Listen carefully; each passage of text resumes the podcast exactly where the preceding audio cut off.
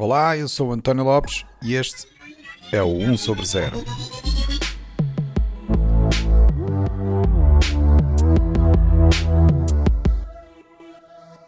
Este é o episódio 60, onde vamos falar sobre o futuro da energia. Olá, bem-vindos a mais um sobre 0. Hoje vamos falar sobre energia. Facto uma das bases da civilização, é o que nos permite ter tantas das coisas que temos hoje em dia, não é? Desde a iluminação das nossas casas, aos transportes que nós usamos, aos processos de fabrico que produzem todos os bens que nós precisamos. Só que com este aumento da população que nós temos vindo a, a testemunhar, o, e o progresso e o nível de vida, este consumo total de energia só tem aumentado, não é? E só tem tendência até para aumentar muito mais. Infelizmente, nós ainda temos uma grande dependência de fontes de energia que tem um, um impacto enorme no planeta e são um contributo considerável para as alterações climáticas que podem comprometer o, o futuro da humanidade. Portanto, nós enfrentamos aqui este grande desafio que é a necessidade de procurar esta subsistência energética sem estar a, comprometer o futuro nas mudanças climáticas. É verdade que já há um grande esforço e investimento em fontes de energia renováveis, mas estas ainda não chegaram ao ponto de servir totalmente todas as necessidades da população mundial, mas para lá caminham. Portanto, neste episódio eu decidi convidar novamente o Pedro Pinheiro para falarmos sobre estas alternativas energéticas e como elas são usadas ou serão usadas no, no futuro. Pedro, bem-vindo de volta ao 1 sobre 0. Muito obrigado, António. Porque o Pedro, olha, porque primeiro o Pedro já é conhecido dos ouvintes do podcast, né? ele já mostrou que tem uma capacidade enorme para falar sobre estas temáticas e parte dessa capacidade vem desta sua experiência profissional no mundo das patentes, onde ele acaba por viver bem perto da, da inovação, da ciência, da investigação.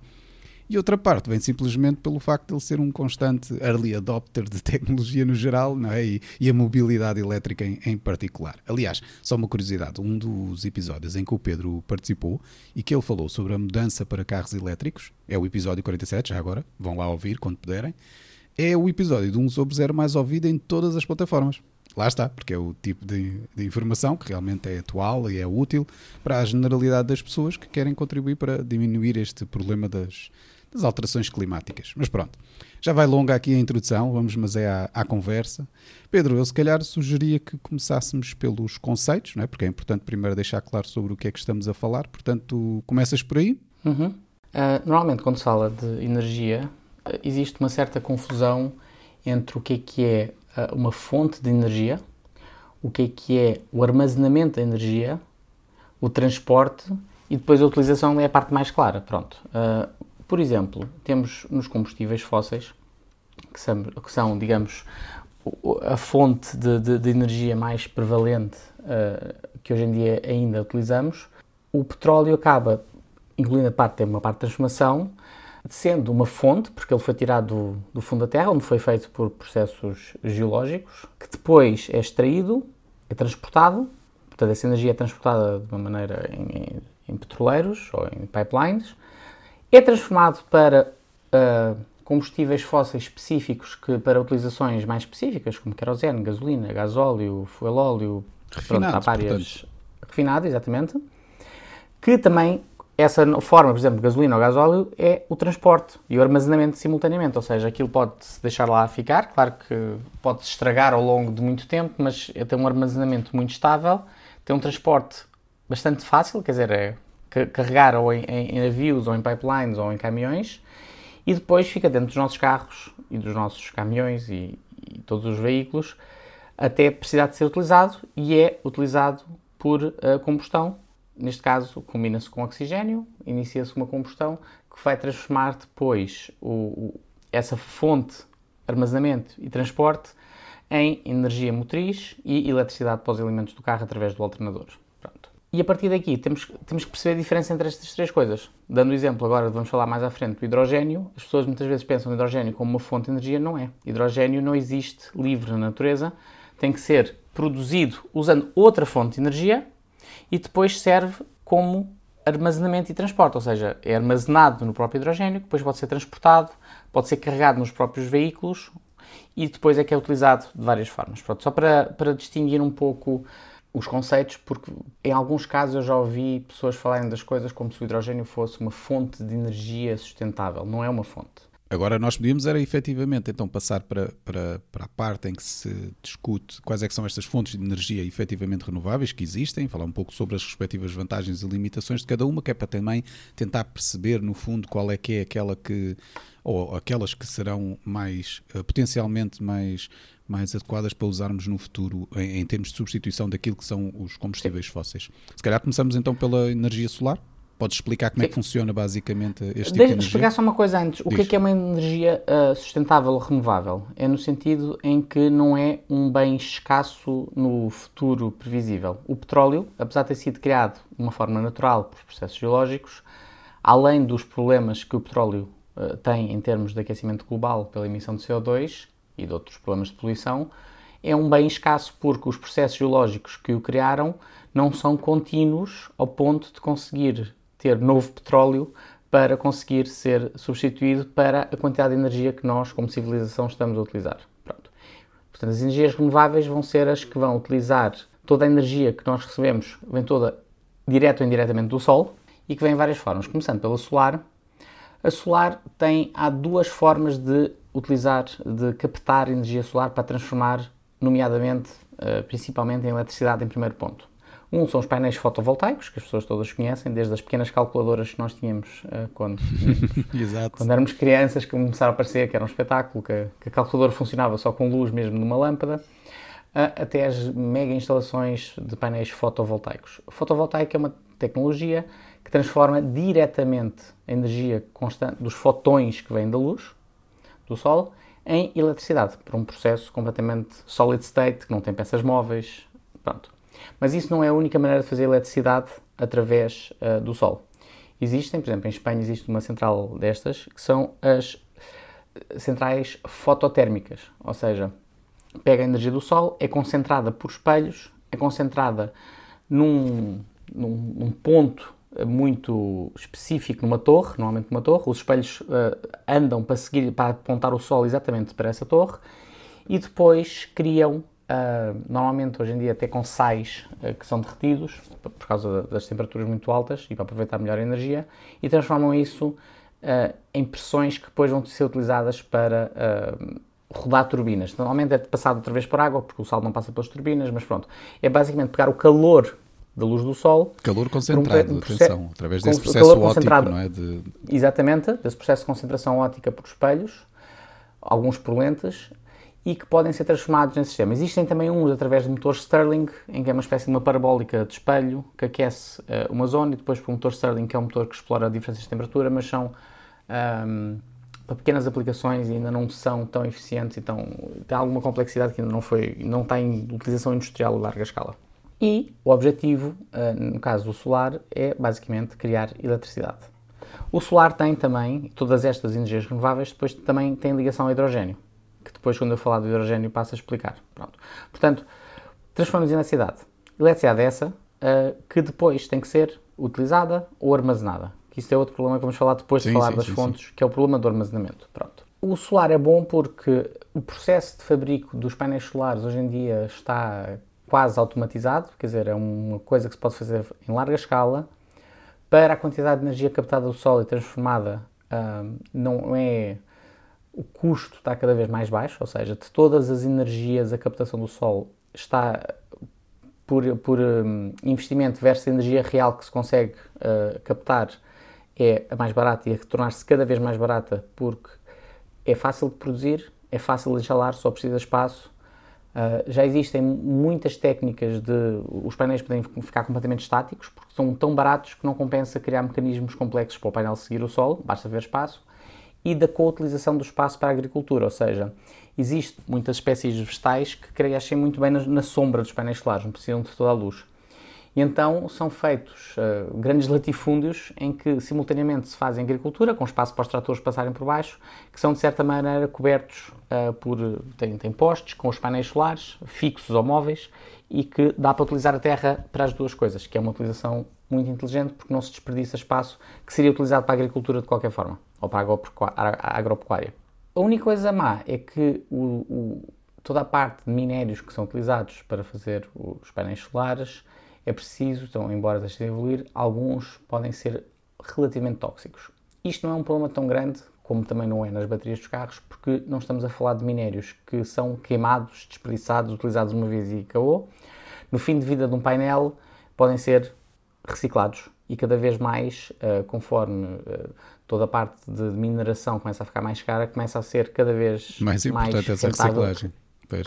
Importante, não, e, e rentável, ou seja, vamos chegar a um ponto em que vamos ter uma, uma quantidade de minérios extraídos em todas as coisas que nós precisamos para a energia, nomeadamente uh, o lítio das baterias, o silício, etc., que vai chegar a um ponto em que é mais barato reciclar as tecnologias antigas que já estão obsoletas, que já não estão eficientes, que já se estragaram, do que minerar. Portanto, vamos chegar a esse ponto. Vamos demorar um bocado, mas estamos a falar de um, circo, de um ciclo de, de, de utilização dos materiais que é, não vou dizer que é 100% fechado, porque existe sempre algum desperdício, mas em, em grande escala uh, sustentável no aspecto que depois de minerar, utilizar, reutilizar, pode ser reutilizado quantas vezes nós quisermos, não há, não há limite.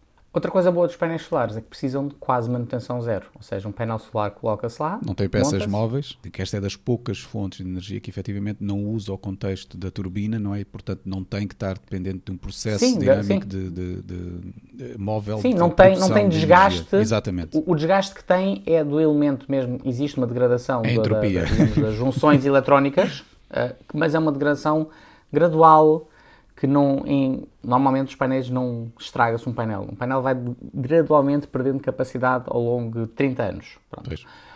E por isso mesmo, a manutenção principal dos painéis solares é mantê-los limpos de pó para conseguirem produzir. Para receberem a luz do sol da melhor maneira. Outra desvantagem do, da, da, da, da, energia solar, só funciona durante o dia, pois. que não é necessariamente quando as pessoas precisam de energia, que nos leva ao problema do armazenamento. Passando à próxima energia renovável por popularidade, hoje em dia será a eólica. A eólica basicamente pega todo o movimento do ar na Terra, naquela zona, e através de uma turbina uh, transforma a energia motriz em energia elétrica. Sim, é muito fácil de perceber, lá está. Segundo, esse mesmo processo é um gerador. princípio da turbina Exatamente. é um gerador simples que, com a força do, do vento, faz rodar o tal gerador, faz uh, rodar a tal uhum. turbina e produz a, a necessária uh, energia elétrica. Mas lá está, Sim. isto tem, é, acaba por ser bom, porque não, não tem a desvantagem da energia solar, porque não tem os minerais propriamente ditos, não é? portanto não exige uma. Tem, tem diferentes, tem diferentes, ou seja. Tem uh, o cobre, não tem. Quer dizer, isso todos têm, não é? Para, para não, tem o aço de construir, as pás de, de, de, dos geradores eólicos normalmente são feitas de, de fibra de vidro, portanto é, precisa de, de, minerais que são, regra geral, mais comuns e mais fáceis e mais baratos de, adquirir, que são os mesmos para qualquer, qualquer aplicação sim. industrial. Sim. O que tem difícil é que tem um investimento inicial bastante grande face aos painéis solares, por exemplo, fazer pequenos geradores eólicos não é não eficiente. Compensa, não compensa, portanto compensa fazer grandes. E claro que se calhar um parque eólico poderá custar ainda menos do que um parque solar grande, mas o parque solar pode ser feito por fases, em que eu adiciono uh, 100 megawatts aqui, depois posso ir adicionando e consigo já produzir desde o princípio. Se eu quiser uma, uma, uma turbina de, de, de, de 1 megawatt, eu não posso estar a fazer pequenas turbinas de, de, de, de kilowatts. Ir aumentando não, não compensa pois. porque não tem economia de escala. Portanto, só o investimento numa única turbina, só uma, é um investimento grande. Portanto, só fica aberto a grandes grupos económicos, em vez de ser uma coisa fácil de instalar uh, em termos domésticos, em termos distribuídos, uh, por todo lado. Existem pequenos geradores eólicos, mas o preço do, do, da instalação versus os quilowatts que recebe versus solar uh, é mais caro. E depois também tem aquele outro aspecto que o solar também tem, mas de uma forma diferente. O solar não convém pôr num país que tem nuvens o, o ano inteiro, não é? é? é? o tipo de coisa que não funciona muito bem. Porque... E também tem a ver com as latitudes, porque, por exemplo, se eu tiver painéis solares na Noruega, no verão vão produzir mais que se calhar em outras, outras latitudes. Mas também. Mas depois no inverno, se eu tiver dias de 5 horas, vou ter muito produção mais baixa. Exato. Ou seja, a produção média, eh, se tirando as nuvens, seria parecida. Na, na eólica temos a desvantagem do solar, em vez de serem as nuvens e o dia e a noite, é, é a quantidade de vento que existe. As instalações em terra têm muito mais variações que as instalações em mar. Por pois. outro lado, as instalações em terra têm um investimento menor Exatamente. de instalação do que as instalações em mar. As turbinas eólicas, os geradores eólicos, têm uma manutenção maior, apesar de tudo, que os painéis solares, apesar de um único, uma única turbina poder ser uma coisa de gigante em termos de energia, Uh, portanto, existe um investimento, quando se, quando se pensa no investimento eólico, não se tem que estar a pensar só na, do custo inicial de investimento, depois quando é que vai ser o investimento em manutenção ou o custo de manutenção ao longo de 20, 30 anos da vida de uma turbina. Uh, portanto, existe essa, essa, questão.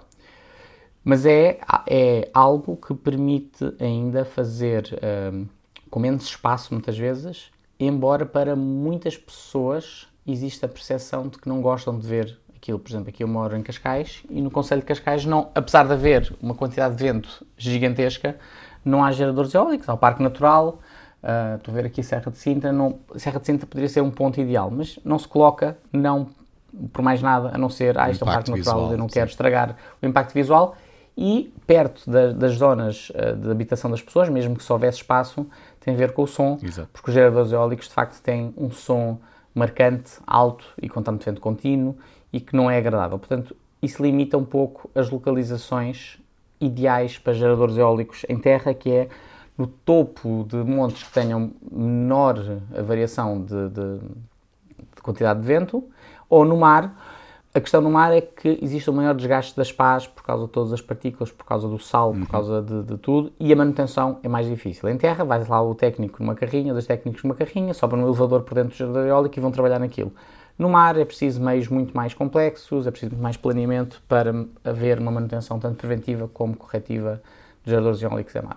Agora, se calhar, passávamos para as barragens, não é? Energia hídrica. A hídrica é das mais antigas, além do vento, que nós tínhamos antigamente os moinhos de vento, não é? Exato, essa é que é verdadeiramente Mas as barragens também temos, porque são as azenhas, que são em que as pessoas havia sim, também... também é verdade, os moinhos, os moinhos de água, sim. Claro. Os moinhos de água também já existiam, mas não existiam baseados em albufeiras, existiam, porque eram pequenas aplicações, existiam uh, baseado uh, em, no, no em pequenos riachos ou pequenos Exatamente. rios no movimento da água no rio. Mas a hídrica, quando hoje em dia pensamos em hídrica, hoje em dia temos a hídrica de larga escala, baseada em barragens, e temos a hídrica de pequena escala, que em alguns lugares tem tido bastante sucesso, remotos, uh, que são pequenas instalações, como uma pessoa tem um pequeno rio, a pessoa não está a criar uma albufeira, está só a apanhar, uh, digamos, a aproveitar a energia potencial de que a água está a descer, sem uh, ter impacto sobre a quem está uh, a jusante em termos de quantidade de água. Diminui um bocado a velocidade da água só, pronto. Mas isso são ainda com explicações muito específicas, pessoas têm casas muito remotas e não é mais barato e precisa, apesar de tudo, alguma manutenção, embora seja uma manutenção hoje em dia pouquíssima devido aos materiais que são utilizados e à força. A hídrica, quando nós pensamos em larga escala, são as barragens. Uh, as barragens, embora tenham um investimento inicial grande, é? de criar a albufeira da barragem em quantidades enormes de cimento, dos geradores que são gigantes, eu creio que terá menos manutenção que eólica, porque é uma coisa mais contínua e não está tão exposto aos elementos, está exposto à água que passa, que não desgasta tanto os materiais. Mas tem um investimento absurdo uh, inicial.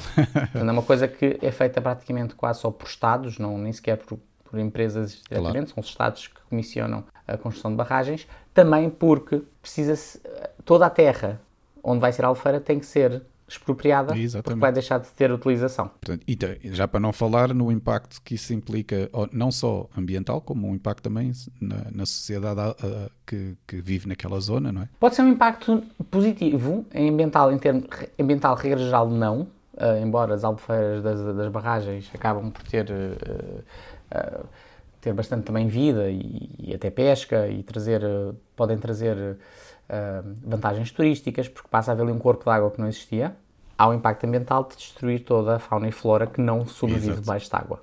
Pronto. Por outro lado, as barragens também servem para várias coisas positivas que é importante, que é o armazenamento da água, porque senão iria fluir toda para o mar, para regas. Água é essa que, se for feita uma boa gestão, acaba por servir para regar, volta a evaporar e volta ao ciclo da água, mas serviu para, para produzir alimentos uh, e serve para controlar, em caso de, de, chuvas muito fortes e muito tempo contínuas, o caudal dos rios abaixo, permitindo ser muito mais seguro as pessoas construírem perto dos rios, porque o rio terá um caudal controlável e não haverá tantas cheias, uh, nem uh, jusante da, da barragem. Portanto, a barragem tem várias funções.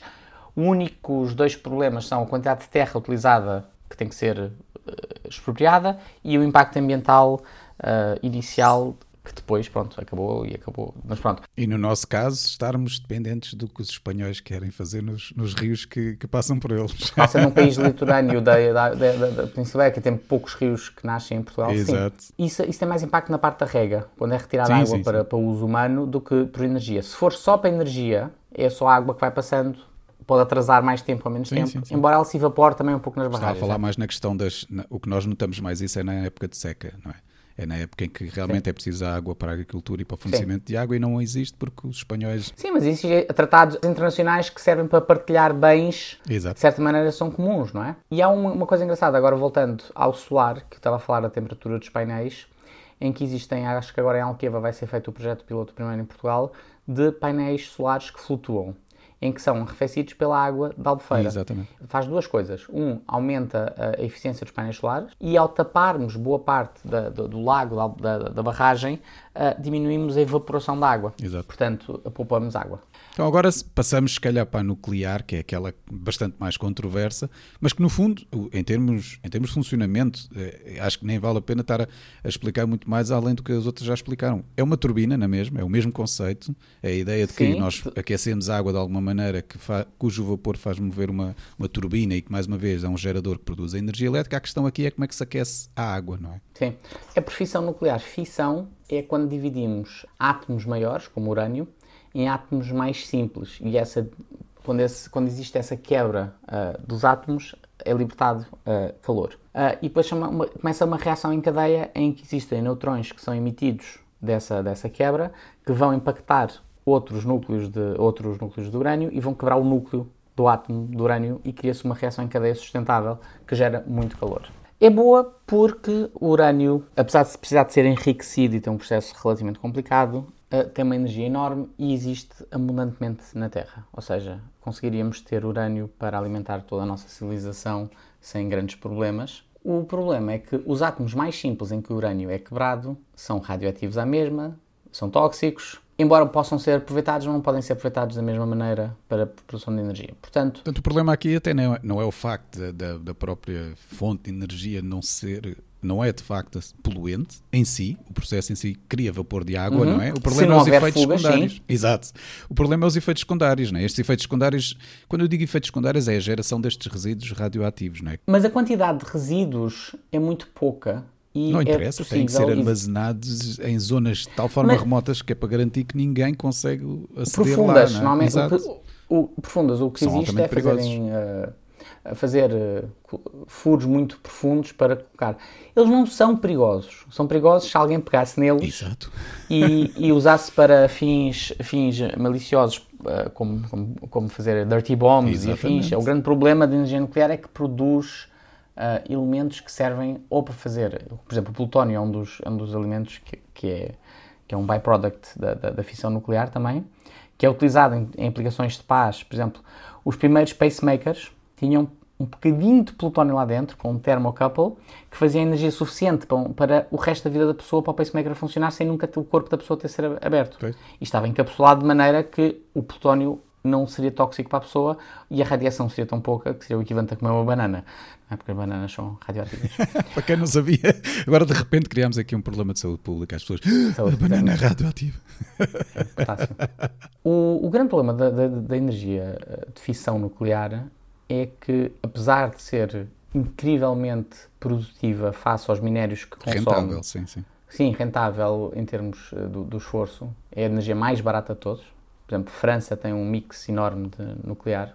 É um dos países, é o país na Europa com mais energia nuclear. O problema é a percepção pública, não é? É a percepção pública, porque quando nós utilizamos carvão para energias, para, para centrais térmicas, o carvão tem elementos radioativos dentro do carvão. O carvão não é carbono puro.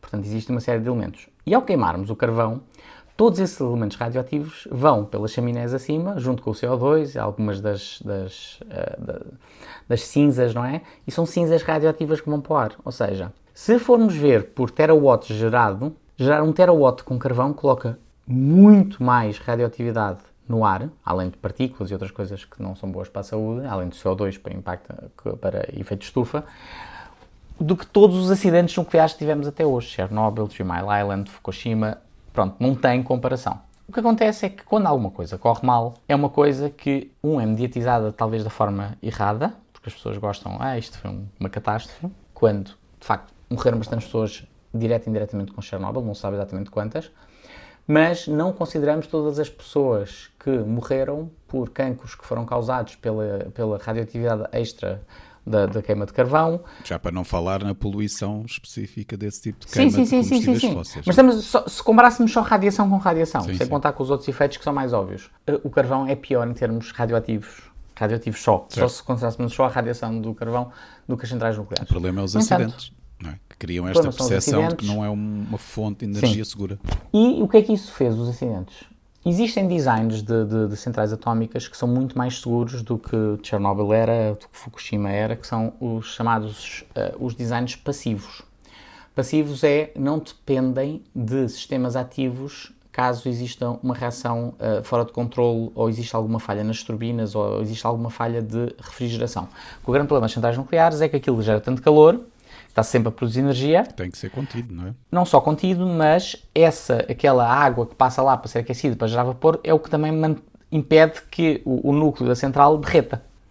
Se tivermos um problema da turbina, o que acontece é preciso haver umas, umas barras de grafite que entram, que param a fusão nuclear, que depois se uma encrava é uma chatice, porque não o fez, mas existem sistemas completamente passivos em que se de repente começar a ficar mais quente, a reação nuclear começa a diminuir, porque toda, toda, toda a estrutura é feita de uma maneira que é, se autocontrola. E o problema é que, apesar de termos já essa tecnologia que tornaria acidentes como Chernobyl, Fukushima praticamente impossíveis, ou mil vezes, dez mil vezes menos prováveis, por causa dessa percepção pública e do que as pessoas votam, um, deixou de haver vontade política de ou fazer centrais nucleares ou de autorizar consórcios, eh, grandes consórcios económicos, de autorizar de fazerem centrais nucleares teria sido a solução seria ideal, mais do que solar ou eólico, em termos de, de energéticos, seria de termos investido tudo em nuclear.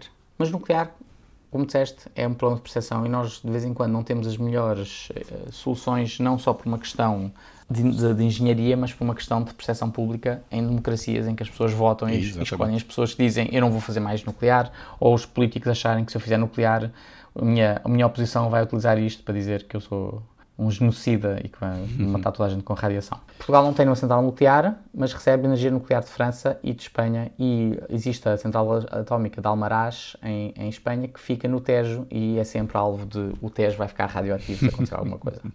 Então, é agora de facto que já descrevemos estas fontes de energia vá que existem, eu acho que era interessante tentar eh, perceber aqui se há um candidato específico entre estes que se destaca, ou achas que é, depois é natural que o futuro da energia seja a combinação de várias destas fontes, não é? Eu acho que o grande problema, quando nós mencionámos lá atrás, e que eu falei que da dif diferença entre o que é, que é ser uma fonte de energia e a parte toda de armazenamento e transporte, é que temos, uh, hoje em dia, os combustíveis fósseis, que são as três, como eu expliquei, temos eletricidade, que não é possível armazenar, porque uma bateria, quando está a armazenar eletricidade, está a transformar a eletricidade num processo químico, depois é um processo químico que transforma de volta para a eletricidade.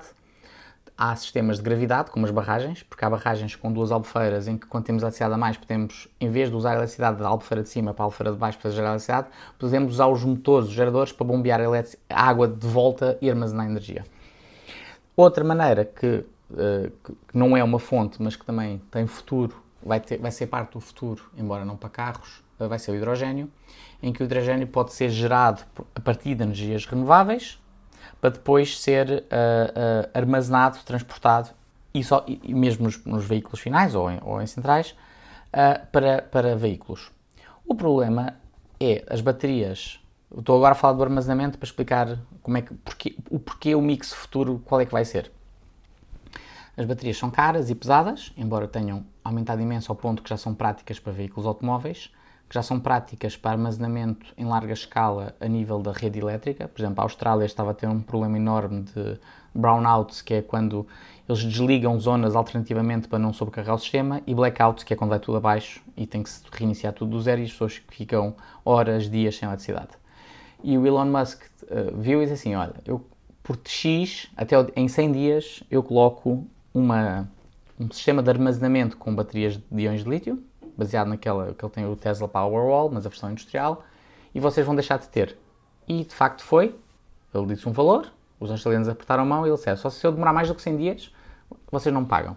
E ele, dentro do prazo, a empresa, a Tesla, conseguiu lá colocar uh, essa central e que tem funcionado, ou seja, guarda energia suficiente durante as horas de maior uh, produção e menor consumo para as alturas em que há menor produção e maior consumo, de modo a que a rede nunca colapse e consiga sempre vender eletricidade quando é preciso. As barragens também é um sistema muito bom, embora volte ao problema que em vez de ter uma albufeira é preciso ter duas albufeiras com maior impacto ainda uh, de, de, de, de, ocupação de espaço e impacto ambiental, pois. mas que é muito boa porque é, é bastante eficiente e, e utiliza as, mes as mesmas turbinas que servem para gerar eletricidade são as mesmas turbinas que funcionam como motor, portanto não é preciso um grande investimento na parte de transformação de energia.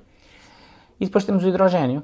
O hidrogênio, apesar de ser possível de produzir com combustíveis fósseis, uh, por, uh, através de uma, de uma, uma técnica de, de, utilizando metano, um, pode ser também produzido por eletrólise, que é uma forma específica de hidrólise, que é quebrar água nos seus átomos uh, constituintes hidrogênio e oxigênio. O oxigênio pode ser utilizado ou deitado fora, mas armazena-se o hidrogênio, comprime-se o hidrogênio uh, para ocupar menos espaço, um, e depois esse hidrogênio pode ser utilizado de volta quando for preciso, pode-se guardar por tempos, o tempo que se quiser, pode ser transportado uh, e depois pode ser utilizado uh, de duas maneiras principais. Ou pode ser uh, uma combustão com oxigênio atmosférico para fazer rodar uma turbina, ou pode ser em que o resultado de queimar hidrogênio é água, ou seja, voltamos a ter água como vapor de água como o escape, digamos, de uma turbina de, de hidrogênio, ou pode ser usado uma fuel cell, que é uma, uma célula de combustível, em que a reação é feita de uma maneira mais lenta, mas que em vez de gerar calor que vai ser transformado em força mecânica gera diretamente eletricidade. E o resultado, outra vez, é vapor d'água, o escape da utilização de, de, de uma célula de, de, hidrogênio. Quais é que são as vantagens e desvantagens do hidrogênio face à eletricidade? O hidrogênio em si é o armazenamento, não precisa de baterias, não precisa de barragens, não precisa de sistemas de gravidade, não precisa de nada. O hidrogênio guarda a energia em si. O hidrogênio tem uh, face aos combustíveis fósseis, para comparar, tem muito mais energia, ou seja, tem praticamente quase 4 vezes energia de 1 litro de 1 kg de hidrogênio. 1 kg de hidrogênio tem mais energia que 1 kg de combustível, ok? E muito mais que 1 kg de baterias de lítio. Estamos a falar mais de 100 vezes, entre 100 e 200 vezes. 1 kg. O problema é que o hidrogênio ocupa muito espaço. Portanto, embora eu pudesse, por exemplo, fazer uh, um carro com uma autonomia, o tanque de hidrogênio tem que ser muito grande para levar só 5 kg. Okay? E 5 kg que seriam equivalente a, a 4 vezes, seriam equivalente a 20 litros uh, de, de, combustível. Ou seja, 5 kg de hidrogênio ocupa muito espaço, muito mais espaço, quase do, do que os 20, 20 litros, litros de combustível. Os 20 litros de gás. E tem que ser contido. Pode-se comprimir mais, mas depois fica criogénico e eh, para ser criogénico tem que, ser, tem que ter depósitos diferentes com uma gestão térmica diferente. Pronto. Por isso é que, apesar de haver marcas automóveis como a Toyota que apostaram quase tudo em termos de inovação no hidrogênio, e por isso é que estão muito mais atrás nos carros de baterias, uh, tornam o hidrogênio menos uh, prático para carros, além de que seria preciso criar toda uma estrutura de distribuição de hidrogênio. Uh, teríamos de ter bombas de hidrogênio em vez de bombas de gasolina, quando a eletricidade já é transportada em comparação por toda uma estrutura que já existe e que é utilizada para tudo. Pois. Tem eletricidade. Estamos a chegar ao ponto também que as baterias de íons de lítio e outras baterias que vêm por aí estão a começar a ter densidades em que o peso versus densidade para a energia, para a quantidade normal que uma pessoa utiliza de um carro, uh, acaba por não valer a pena ter um sistema complexo com uma rede de distribuição nova de hidrogênio e depósitos especiais e, e tudo de hidrogênio. Hidrogênio, no entanto, é, sem, sem sombra de dúvida, o futuro para outras aplicações, nomeadamente aviões, Airbus acabou de anunciar agora que vai uh, desenvolver três aviões diferentes baseados em hidrogênio, um de, de turboprop, de hélices, um, outro mais convencional com turbinas, todos baseados em, em, em, não na combustão de hidrogênio, mas em fuel cells, porque é mais eficiente a conversão, e um que é um avião que é todo daqueles tipo, parece um stealth bomber, porque tem muito mais espaço para o hidrogênio. Pois. Mas não conseguem ainda fazer, num formato convencional normal, o equivalente a um Airbus A330, um A350, porque simplesmente o espaço que o hidrogênio ocuparia para a autonomia que seria preciso, ocuparia um espaço gigante. Portanto, tem que se repensar os aviões e um passo de cada vez. Não é tanto a questão do peso, é mesmo a questão de, de influenciar provavelmente a aerodinâmica do próprio avião, por causa de exigir muito espaço, não é? Sim, aerodinâmica e, indiretamente o peso, porque os tanques para, para armazenar muito mais volume vão e o hidrogênio tem que ser contido as pressões com paredes mais grossas do que outros combustíveis, faz com que o peso aumente, não por causa do hidrogênio em si, mas por causa da, da, da contenção do hidrogênio naquele lugar para ser utilizado. Pronto.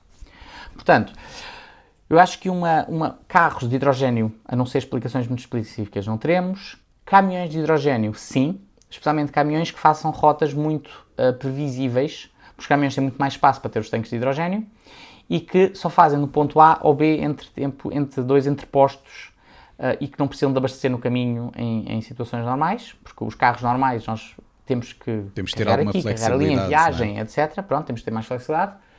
Em comboios, pode ser uma alternativa muito boa ao custo de eletrificação de, grandes, de linhas muito grandes, é ter o comboio a hidrogênio. E eu acho que uma das aplicações que vai acontecer mais depressa, onde há mais espaço, será em navios. Em que os navios são muito poluentes, queimam, fazem queimas muito pouco eficientes de fuel óleo e afins, mas que têm um espaço enorme para ter hidrogênio e trabalhar de uma, de uma forma completamente limpa, dependendo da fonte do hidrogênio, obviamente. O problema do hidrogênio face às baterias de íons de lítio, que eu não falei, é que a conversão de água para criar hidrogênio e depois a utilização, seja por combustão, seja por células de combustível, é menos eficiente do que as conversões elétricas. Ou seja, nós teremos uh, entre o que sai de uma, de uma central nuclear ou de um painel fotovoltaico, ou seja, qual for a fonte de energia, até chegar à bateria de um carro elétrico por íons de lítio, uma perda de aproximadamente 25%. Okay? Entre, entre uh, o que se perde nos vários steps de transformação de, para alta voltagem, para média, para baixa e no, no, próprio desperdício que existe, falta de eficiência do carregador do carro quando está a carregar o carro, que alguma, alguma da energia, quando é transformada de, de corrente alterna para corrente contínua, uh, essa transformação, ao consumo de voltagens, gera algum calor. O hidrogênio tem um, agora não sei de cor, mas as baterias de íons, a, a conversão toda elétrica é bastante mais eficiente que o hidrogênio. Mas o hidrogênio permite, como eu estava a dizer, coisas que não são possíveis com a tecnologia no, no, no futuro previsível de baterias. Se aparecer uma bateria com uma, uma, densidade grande o suficiente, teremos aviões elétricos. Se não aparecer, o hidrogênio será uma, uma boa opção. Portanto, essas são as duas prima, principais uh, maneiras de armazenar, transportar energia. O hidrogênio e eletricidade que estão a competir, mas o que eu acho que vão coexistir para fins diferentes. Então agora passando assim mais para o futuro, futuro, futuro. O, que é, qual, é que é a energia que se destaca mais? Sim. Uh, eu acho que, que a possibilidade que o solar tem de duas coisas, que é a tal co-utilização do espaço para a agricultura e de termos redes gerais inteligentes em que uh, os painéis solares de uma casa estão a produzir para a casa, mas também já está na rede.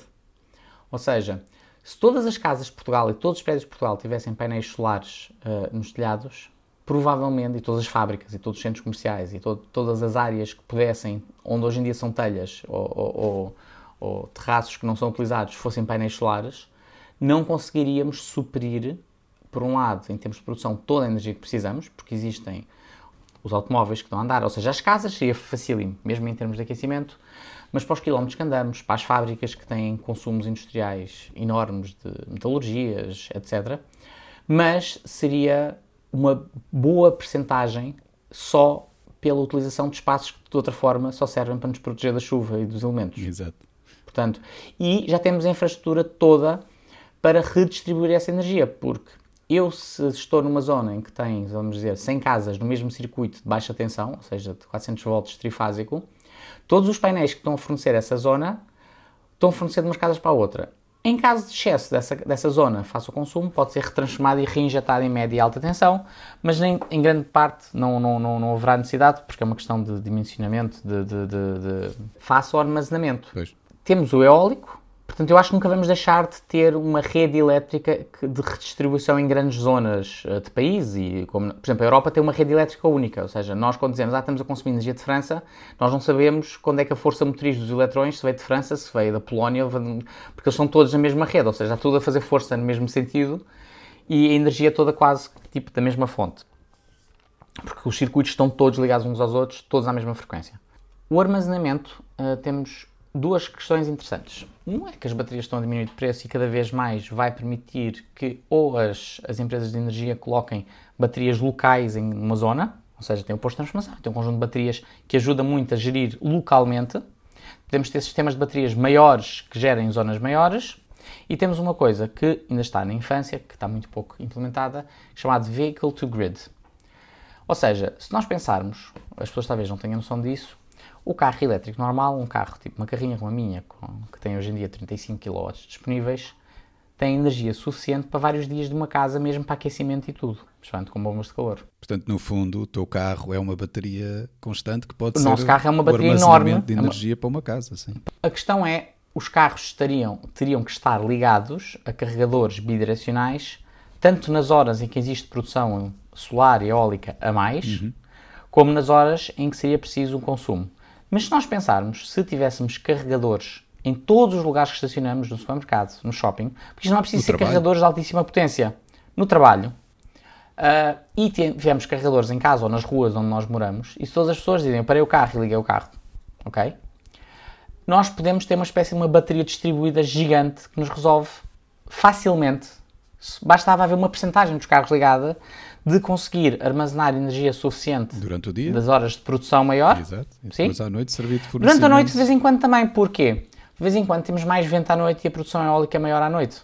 Uh, há, vários, há vários fatores. Pronto. Uh, não, é, não, não é uma coisa tão, tão linear. Mas sim, permitiria que houvesse uma porcentagem dos carros. E as pessoas perguntam, mas porque eu quero o meu carro, vai gastar mais a minha bateria, não vou garantir que vou ter energia suficiente. O que é feito por as companhias de eletricidade pagarem às pessoas mais por kilowatt que a pessoa devolve do que a pessoa consumiu. Ou seja, uma pessoa que fosse um utilizador bastante assíduo de tecnologias dessas poderia ter a sua deslocação de, casa, eh, de, de graça. Ou seja, o seu carro seria carregado pela diferença de, pelo aluguer de, armazenamento de, de quilowatts-hora que a bateria teria dado. Eu gosto do teu otimismo, mas não estou a ver as, uh, as empresas em Portugal terem esse tipo de atitude perante os consumidores, quando ainda por cima hoje em dia tu tens o problema de que é quase criminoso tu produzires para, para a rede, não é? Sim, mas isso é uma coisa que vai mudar só por uma questão. Não é uh, uh, o espírito ambiental das pessoas, o não querer. As pessoas vão mudar para isto por causa da carteira. Porque vai chegar um ponto em que não vai fazer sentido as pessoas estarem a pagar o dobro do, ou, seja, não poderem estar a pagar metade pela eletricidade do que pagariam em outras circunstâncias. Estamos nos pequenos passos, estamos com muita resistência dos grandes grupos. Mas, por exemplo, um sistema desses de armazenamento de energia distribuído por aluguer, digamos, digamos, uma EDP da vida está a alugar a tua bateria Sim. por um preço de diferença de kilowatt. A longo prazo, se as contas forem bem feitas, fará com que esse aluguer de bateria seja muito mais barato em, em termos totais do que eles investirem em sistemas de armazenamento uh, das energias renováveis. Porquê é que nós temos tantos geradores eólicos em Portugal? Não foi só uma questão de política. No início talvez tenha sido. Ou por tantas agora tantos parques solares enormes. É porque o kilowatt-hora é mais barato do que fóssil. Portanto, as empresas de energia querem fazer é, dizem agora, olha, eu não vou baixar o preço da energia, mas vou fazer renovável. E a diferença do custo que pagam serve tanto para financiar isso, como terem lucros maiores. Vamos chegar a um ponto em que as pessoas vão reclamar a dizer vocês estão a ter lucros muito grandes, baixem lá o preço da eletricidade. e voltamos ao problema, o armazenamento. Se conseguimos ter um armazenamento em que já é feito com baterias que já existem, em que eles não têm que fazer manutenção das baterias, ou seja, não têm que comprar as baterias, não têm que fazer manutenção das baterias, só têm que ter uma parte que é relativamente mais barata da bateria, que é a tal ligação, até podem oferecer, oferecer esses carregadores bidirecionais às pessoas, de graça, e acaba por ser um investimento muito menor do que estarem a ter terawatts e terawatts de baterias, ou fazer barragens reversíveis enormes, ou fazer uh, fábricas enormes de, de, de, de, hidrólise de hidrogênio com tanques enormes para depois utilizar quando é preciso, e por aí adiante. Ou seja, não vai ser a consciência ambiental das pessoas que vai mudar tudo para renovável. Vai ser, não quero que me vão ao bolso. Vai ser o preço. E estamos tá claramente nesse caminho. Porque muitas pessoas têm carros elétricos. Eu gasto a carregar à noite um quinto dos custos de, de, de energia do que gastaria com gasóleo, para os mesmos número de quilómetros. Ou seja, 20%. Eu faço, tenho uma poupança de custo energético de deslocação de 80%. E tens muitas pessoas que estão a fazer contas de comprar carros elétricos a dizer o carro elétrico custa tanto mais, mas eu faço mais do que X km por ano, tenho lugar onde carregar em casa, mas eu for ver o custo total de eu ter um carro 10 anos, vai ser mais barato.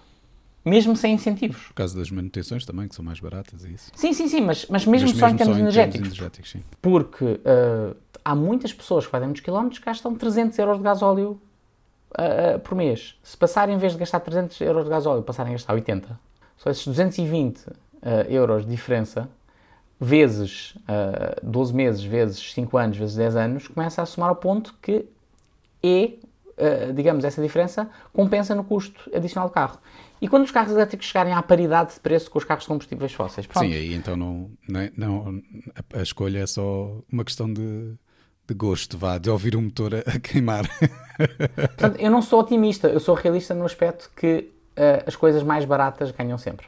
Está bem, olha, aqui o episódio já vai muito longo, mas eu não queria ir sem a gente ainda falar de um outro, um outro tipo de energia possível do, do futuro que eu acho que é, que é interessante falar, não porque, porque não, não sei ao certo se é de facto uh, se, se vai ser possível ser uma realidade, mas que é ainda assim interessante de se falar que é a outra componente do nuclear, aquela que explicaste há bocado, portanto, tinha a ver com a uhum. fissão, que tem a ver com a separação de átomos.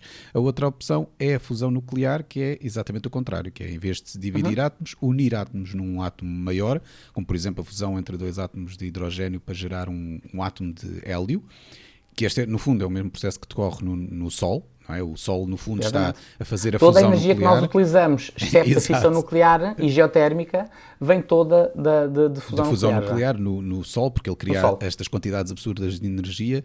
Porque vai juntando elementos mais leves em elementos Exatamente. progressivamente Pronto, mais pesados. E isso produz a tal, a tal nível de energia que, que depois nós, nós conhecemos como os, os a energia que nos vem do Sol. Infelizmente, esta tecnologia ainda não ainda é uma teoria, não é? Ainda não está madura o suficiente para utilização massiva, porque ainda não se conseguiu desenvolver, se calhar, a tecnologia que permite manter este processo estável durante longos períodos de tempo, até por causa da quantidade absurda de pressão e temperatura que são necessárias para realizar o processo de, de fusão. No fundo, é conter o Sol, o que é, que é, que é complicado Sim. fazer no planeta o Terra. Sol, é? o, sol, o Sol existe naturalmente porque é uma, um, uma, uma dança entre a gravidade que tenta juntar Exatamente. tudo e a repulsão nuclear que depois que chega ao ponto existe a fusão pelo tamanho do Sol. O Mas que nós queremos... uma estrela.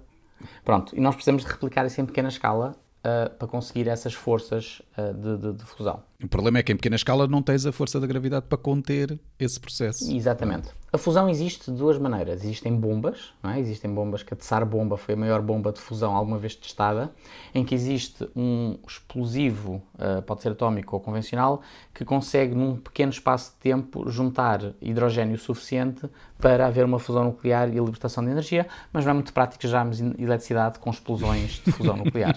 Pronto. Portanto, nós queremos um processo mais pacífico, uh, mais mais contível e que não faça crateras de 20 km. Um, e existe a fusão. Ah, de referir, fusão... de referir, desculpa, só um pormenor, é que este processo não sofre do mesmo outro problema da fissão nuclear, porque no fundo só estamos a não. substituir um problema pelo outro, que é não há a produção daqueles efeitos secundários radioativos que depois têm que ser tratados, não é? Portanto, aqui a ideia certo. é completamente diferente. Embora a fusão funcione, a, fusão funciona com tipos de hidrogênio específico, uh, que não é tão comum, Estavas a dizer que não chegou ao ponto de ser uh, madura o suficiente para conter uma fusão nuclear durante muito tempo. Não. Já existem fusões continuadas que, sem grande problema.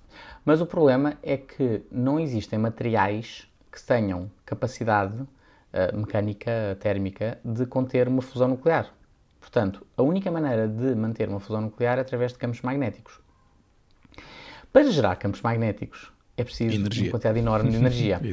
E o que acontece com o, os, os, reatores de fusão nuclear atuais é que, apesar de estável, e estão a ser feitos agora o ITAR, estão feitos a ver, estamos na fase de estudar todo o processo uh, de como é que nós poderíamos conter a, a, a fusão com campos magnéticos, mas conseguir tirar mais energia do que colocamos para a contenção e tem sido um problema. Ainda não chegámos, ou seja, os, os, os reatores atuais de fusão são, são experimentais, servem para, para, para, testar toda a tecnologia, mas gastam mais energia do que produzem. Pronto.